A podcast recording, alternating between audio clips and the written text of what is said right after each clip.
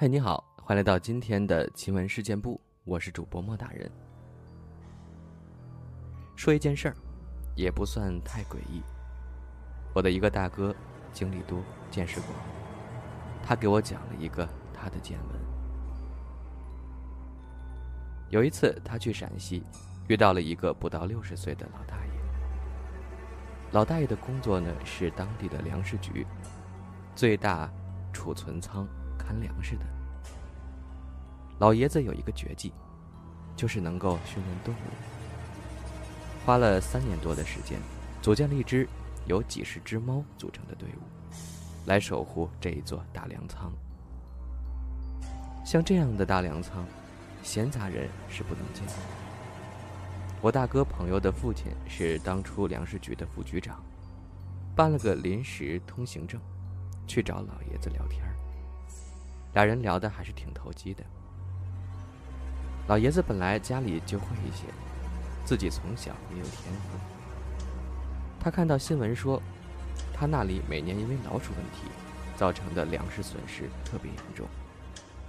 因为粮仓比较特殊，只能放一些捕鼠夹子和做一些隔离措施，但这些都是杯水车薪的事儿。老爷子觉着。自己可以为粮仓做点什么事儿，就带着当时自己养的那条大黄，去了粮食局。接待人也是一脸的苦笑。猫抓耗子这个主意倒是可以，院子里也有猫，可是这老鼠太多，应付不过来呀。训猫更是无稽之谈。回家后，他媳妇儿也是一顿骂。但是，一周后给他找来了两只小猫。老爷子半年后来了，带着两只训练好的猫，又去了粮食局。当时接待他的就是我这位朋友的父亲，觉得老爷子是个有能耐的人，让他试试，工资随老爷子开。半年的时间，老爷子把院子里的十几只猫都收编了，专门看管一个库房。等到第二年盘算粮食的时候，发现这个仓库几乎没有任何损失。这一下子，老爷子的待遇就提上来了。训练更多的猫，看管更大的仓库，到最后，看管整个大仓库。老爷子巡视仓库，每天转一圈一圈得转半天。那次大哥跟着老爷子转了一圈发现这些猫呀，训练的就跟士兵一样，有岗哨，有暗哨，还有两三结队组成的巡逻队。老爷子走到哪儿，吹一下口哨，周围就会有猫从暗处伸出头来对他叫。老爷子说：“猫作为自然界数一数二的猎手，它们的素质应该会特别好，所以才有了这么个训练猫的想法，来守护着这个仓库。青年时期的小公猫太活跃了，都待不住，就把它们组成巡逻队。”周围的野狗见了都怕他。这件事虽然很多人看了觉得也没什么，但我还是觉得这个大爷真是个有本事的人。像这样的民间手艺活，应该传承下去。很多时候，我觉得应该分清楚，别让这些好东西失传了。嘉庆时期有个叫陈默的大学士，学富五车。不是我们的沉默，是姓陈的陈，墨水的墨。学富五车，人情练达，学生桃李满天下。其中最受他赏识的是邱良元、韦长航、程鄂州三人。在他的提点之下，三人刚过三十，就都当上了京畿之地的县令，正七品。冬末春初。有天，陈默刚吃过早饭，学生邱良元就来看他了。陈默见邱良元风尘仆仆的样子，便问他：“这么着急，是不是有什么事儿呀？”邱良元就说：“还确实有事。”然后说了这样一件事儿：他上任之后，勤政为民，经常到乡村去考察民情。最近。他发现了个怪事各个村镇都出现了耕牛暴毙的情况，恐怕是牛瘟。不及时防治，就会影响春耕的。本来想立刻上报知府，可想了想，因为离京城近，就想着先赶来问问老师。陈默一听，觉得学生还是很敏感的。耕牛的事儿，说小可小，说大，也是关系设计的大事儿。他沉吟了半晌，说道：“幸好你还没有上报呢。为师呀，教给你一个秘诀。”言毕，他在纸上写了起来。邱良元一看，老师写的是一个字儿“瞒”。邱良元不解：“瞒，耽误了春耕怎么办？”沉默解释道：“你刚去当县令，又比别人年轻，凡事不出头为好。荆棘之地，别的县都没牛瘟，怎么就你们县发现了？万一最后没有查实，好事之人会说你虚报疫情；即便查实了，也会有人说你故意在皇上午时寿辰时找事儿。”陈默接着又说。你先瞒着，到秋收还有半年多，中间可能有干旱，可能发大水，收成照样没法保证。这样春耕的过失就没人会知道了。如果期间大多数县也发现了牛瘟，你再跟着上走，这样比较稳妥。邱良元听明白了，回去之后，他按照普通受病来对待牛瘟，也没有采取什么特殊措施。果然，没过一个月，周边县都发现了牛瘟。邱良元也跟着大家伙一起上报疫情，只不过耽误了两个月。三个月后，第一个向朝廷上报疫情的临县县令被政敌弹劾，说他早不报晚不报，偏偏在圣上寿辰的时候上报，是扰乱民心。最后被摘去乌纱帽，流放边疆了。邱良元感叹。老师果然是老师，高明啊！转眼到了夏天，门下高祖韦长行也来拜访老师，说辖区发生了一起命案，一个纨绔子弟强抢民女不成，竟然杀人，害了两条人命，按律当判斩立决。韦长行停顿了一下，说：“只是那纨绔子弟是知府的独生子。”违规审判上报吧，有违公心，也担心事发；一律审判，又担心会得罪知府。沉默沉吟片刻，在纸上写下了个“托”字，并道：“处理好这件事儿，秘诀就在‘托’字上。”沉默解释道：“现在判不判处知府儿子死刑都不对，那么就拖一拖，先别忙着审案、固定证据。”给知府一个活动的时间，也给受害方家人一个平复心情的时间。离秋天还有两三个月，相信以知府的能力，到时候会有办法的。回去之后，韦长行借口案件重大，需要认真调查，每天亲自到现场查看，询问邻居，但就是不审案。两个月后，知府找了个刚抓的死刑犯当替死鬼。并以重金做通了受害人家属的工作，几方一起在衙门翻供。死刑犯说是自己杀害了民女，受害人家属也说当时看走了眼，现在仔细一瞧，确实是这个死刑犯所为。韦长行于是顺势把证据收集好，将案件上报了刑部。知府儿子救活了，知府也投桃报李，暗地里提携韦县令。后来知府被人弹劾，其中一条罪名就是伪造证据。可韦县令依然没事因为他不知情。韦长行赞道：“老师不愧是老师，巧妙巧妙。”秋收之前，学生程乐周来了。这个学生正义感最强，下派当了县令。陈默最不放心的就是他了。果然，他说的是，陈默一听就头大。原来这时候离秋收还有一个月，全县粮食紧张，很多百姓家里都断粮半个月了。不知谁说城中八旗兵营中囤着满满的粮食，百姓都聚集到衙门，要求开军粮仓库。程乐周去八旗兵营一看，还真是满满的粮食。可军官说那是军需，动了要杀头的。程县令不敢动弹，眼看着没粮吃的百姓要闹事，赶紧来问问老师有没有好办法。沉默不愧是大学士，想了想，在纸上写下了一个“程”字。程县令问：“这怎么讲？”沉默说：“这种大事儿，一个县令怎么决定都是错的，不妨把问题写清楚，呈报给上级。”这样责任也就推给上级了，依照上级的指示执行，你就没有责任了。要是知府让开仓放粮，而八旗兵不同意怎么办？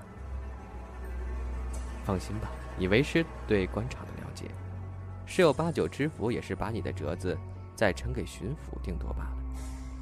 这个问题，官员们最后肯定是要送进紫禁城的。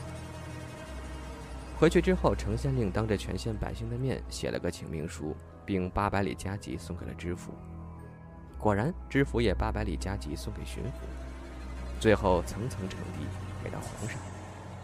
皇上批到军民一家，八旗的粮食给百姓用用又何妨？并对各级官员体恤百姓的态度进行了表彰。尽管因为耽误时间饿死了几十个百姓，但百姓还是很感激程县令，给他送来了万民伞。没过几天。吏部嘉奖令也到了，说程县令体恤百姓，是为官表率，这事儿办的真是漂亮。程乐周大呼：“老师终究是老师，厉害！”一转眼，十年过去了，因为有沉默的指点，他的三个学生官运亨通。邱良元当上了大理寺少卿，正四品；韦长行则是刑部主事。从三品，最厉害的是程乐周，刚过四十，就当上了督察院左副都御史，正三品。这时候京城发生了天理教叛乱，因为家里的管家涉案，陈默也被抓了，以谋反罪判了个秋后处斩。可陈默压根儿就不知情，不过他一点也不担心，只在大理寺监狱写了份申冤书。他的学生们都身居要职，他相信自己会没事的。得知老师有事，学生们都行动起来。先是找到同门大师兄邱良元。邱良元一见老师被关在大理寺，表现得很着急，承诺马上上书解救老师。可等同门师兄弟一走，他便把申冤书给烧了。邱夫人大惊，问夫君这是为何？邱良元道。老师冤情，尽人皆知，我就先瞒个个把月再说吧。说不定这期间圣上发现错了呢，说不定别的师兄弟把老师救出来了呢，不就不用我出头了吗？我现在刚当上大理寺少卿，就为老师申冤，会让政敌说闲话的。可等了两个月也没有好消息，邱良元架不住师兄弟们一天三催。只好写了个函向刑部说明情况。刑部韦长行收到函件，一看是老师的冤情，赶紧准备上奏。但又一想，把没写好的奏折留了下来。他心想，这么大的案子，我如果不调查研究就上奏，岂不是让圣上说我不负责任？我不妨先拖一阵。于是他立刻组织一帮人开始调查。出工不出力的拖了俩月，才煞有介事的给督察院写了折子。到了督察院，就是程乐州的地盘。可现在的他已经不是读书时的毛头小子。他想，两个师兄都不碰这个钉子，我还是把这问题呈上去最好。于是他把冤案卷宗呈给了督察院右都御史。右都御史花了几天看完后，又递给了左都御史。左都御史呈给军机处，军机处几个大臣讨论了几天，一致认为案情重大，应该让圣上决断。可圣上在哪儿呢？昨天刚去承德狩猎了。军机处派了八百里加急送到木兰围城。圣上一看，秋后处斩的日子就是明天，皱了皱眉头说：“这个沉默有冤情，怎么不早说呢？只剩一天了，还申个什么冤呢？哪有时间去查实情况呢？就按之前的判吧，斩了吧。”这真的就是聪明反被聪明误啊！自己教出来的好学生，最后把自己给害死了。怪就怪自己太过老谋深算。这是发生在中国古代的一件奇闻，我觉得还很有意思，值得玩味一下。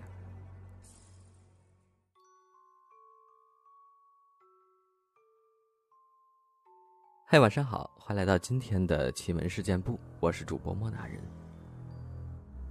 这是前几天才听我妈讲的，她说的千真万确的事实，但我还是保持怀疑的态度。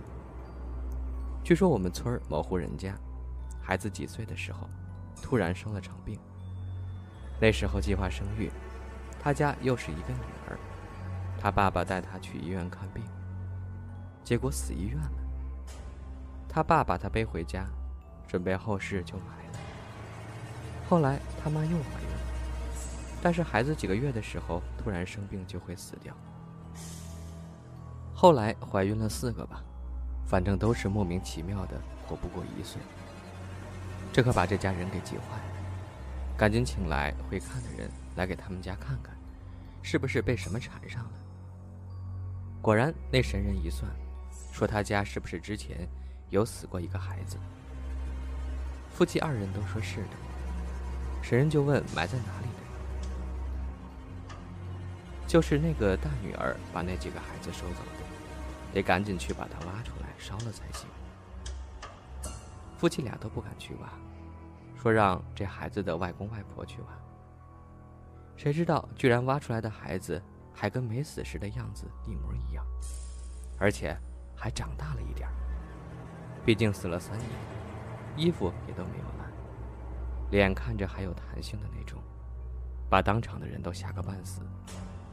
后来他们找的那个神人就说：“得赶紧找孤老来烧了。孤老就是没儿没女的人，一辈子没娶过老婆的那种老人。”然后他们就在隔壁村找了一个，把他家大女儿烧了送走的。过了几年就生了个孩子，现在都二十几岁了。我听过之后就问我妈：“这是真的吗？感觉跟电视剧似的。”我妈说：“你不信就算了，这千真万确，而且就在你爷爷奶奶家附近。不信你问问他们，他们还见过呢。”太姥姥今年九十一岁，除了老年得了眼疾，几乎看不见东西以外，身体还算是硬实的。不过这两年也有点糊涂了，说话颠三倒四，含含糊糊。他跟着舅姥爷住在农村。以前小时候，每到农忙时节，我奶奶就会把太姥姥接到家里住几个月。然后我那时候天天一放学，就赖在太姥姥身边，听她给我讲故事。晚上还喜欢跟她一块睡，听她讲故事。记忆中，她讲的大多是她小时候亲身经历的事儿，也有一些传说。故事真假呢，无从考证。大家就看个乐吧。太姥姥说，很多小孩小时候都能开天眼，看到些常人看不到的东西。他说他小的时候就有天眼，有时候一闭眼就看到各种红的、绿的脸谱在眼前晃来晃去，而且他在夜里看东西也看得很清楚。有一次半夜被尿憋醒了，迷迷糊糊的从炕上爬起来，揉着眼睛。说要尿尿，但是没有得到回应。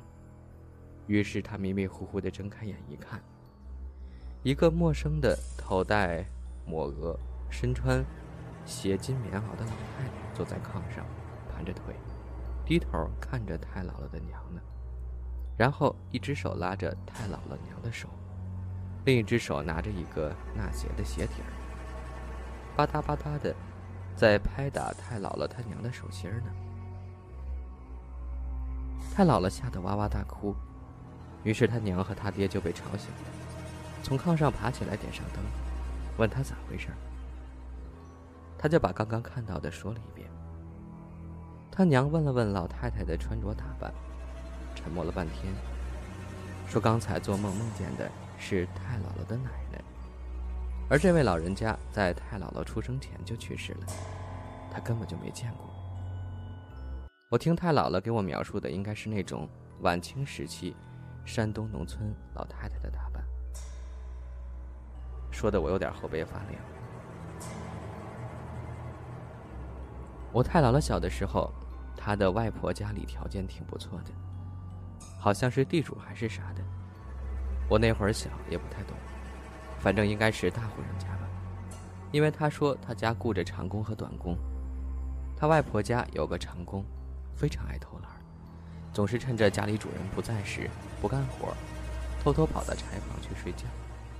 被发现后还不知悔改，于是太姥姥的舅妈知道了之后，就拽了几根鸡毛，用线扎起来，然后上面沾了点鸡血，对着鸡毛念叨了几句，然后扔到了长工平时偷懒睡大觉的柴房里。没过多久之后，那个长工精神萎靡的。跟一起干活的人说：“以后再也不去柴房睡觉了。”别人问他为啥，他说：“他一睡觉就有个小人儿从他脸上跑到头上，又从头上跑到脸上。看来是某种咒语啊，好厉害呀！”太姥姥小时候住的村庄几乎家家都种植了麦子、玉米和西瓜。他说以前都穷，人们不舍得点灯。于是，一到晚上，村里几乎就全黑了，星星特别亮。麦地里有很多狐狸对着月亮练元丹，嘴一张一合的，于是麦地里忽明忽暗。地里经常有小动物偷瓜吃。听到这段，我想起了鲁迅先生笔下的月夜中的闰土和茶的故事。呵呵，他跟他的小姐妹闲得无聊。跟大人打了招呼，说去瓜地里守西瓜，然后就开开心心拉着手一蹦一跳的去了。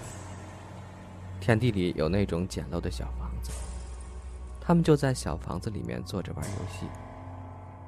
正玩的时候，突然，太姥姥听见窗外的野地里传来了稀稀疏疏的声音。她伸头往窗外一瞧，好家伙！野地里有一只牛犊子大小的动物，四脚朝天躺在地上，蹭啊蹭的，自己玩的很开心的样子。这动物太老了，从来没见过，于是很紧张的让小姐妹快来看那是什么。结果除了他以外，别的孩子们好像根本就看不到那儿有东西，还说他故意吓他们。太姥姥不敢再继续在那儿待了，夺门而出，跑回家里。这件事儿他没敢跟大人说。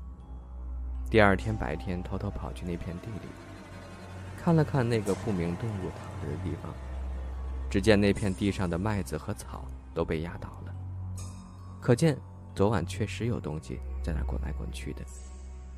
但是别的小朋友却看不到。太姥姥还讲过一个听起来非常像《聊斋》的真实故事，我小时候深信不疑，但现在回想起来。应该是有传谣的成分吧。他们村里有个寡妇，跟他家住的不远，膀大腰圆，身强体壮，非常活泼能干，经常自己背着棉花到集市上卖棉花挣钱。后来不知道怎么的就勾搭上了汉子，这汉子据说长得还挺精干，大个子，一身黝黑的腱子肉。后来天天去寡妇家跟他一起住，晚上一起睡，白天就离开。久而久之，寡妇对这个黑汉子也非常有感情了，就跟他说自己想要个孩子。于是不知怎么的，他家就开始频繁的出现小蛇。后来平日里身强体壮的寡妇身体竟然越来越不好，病倒了。去医院一查，说骨头都酥了。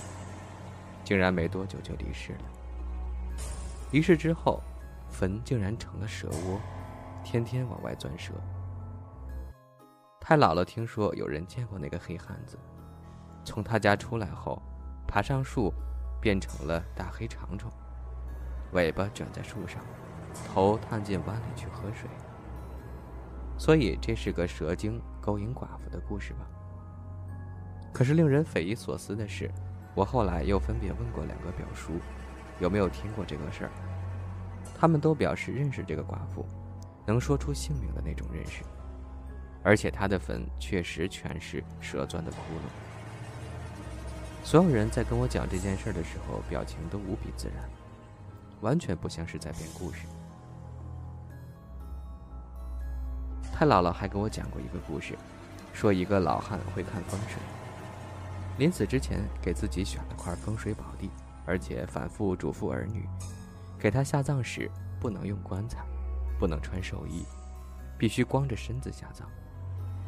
结果到了下葬那天，儿女们架不住村里的乡亲们指指点点，给老爷子套上了条裤子遮羞。结果没多久，天上突然下来一个炸雷。把老爷子的新坟给炸开了。只见老爷子的尸身上，上半身已经长满了龙鳞，头变成了龙头，长着长长的龙角和龙须，可下半身还维持着人腿的形状，套着那条裤子。儿女们这才恍然大悟，是自己的孝心耽误了老爹成龙了。后来这个故事我在《鬼吹灯》里也看到过。好像是老羊皮还是谁的，也要变成龙来着。当时特惊讶，原来各地都流传有这个传说呀。我奶奶的三妹夫，我的三姨姥爷，印象中长得挺憨厚的，很勤劳朴实能干，非常忠厚老实，讷言寡语的一个人。突然有一天下午睡醒午觉后，没有下地干活。趁着三姨姥去邻居家帮别人缝新被子的空档，莫名其妙的吊死在自己家放杂物的小屋里，而且是跪着吊死在暖气片上。按理说，如果是吊在很高的地方，上吊时被自身的重力坠得窒息而亡，倒还比较正常。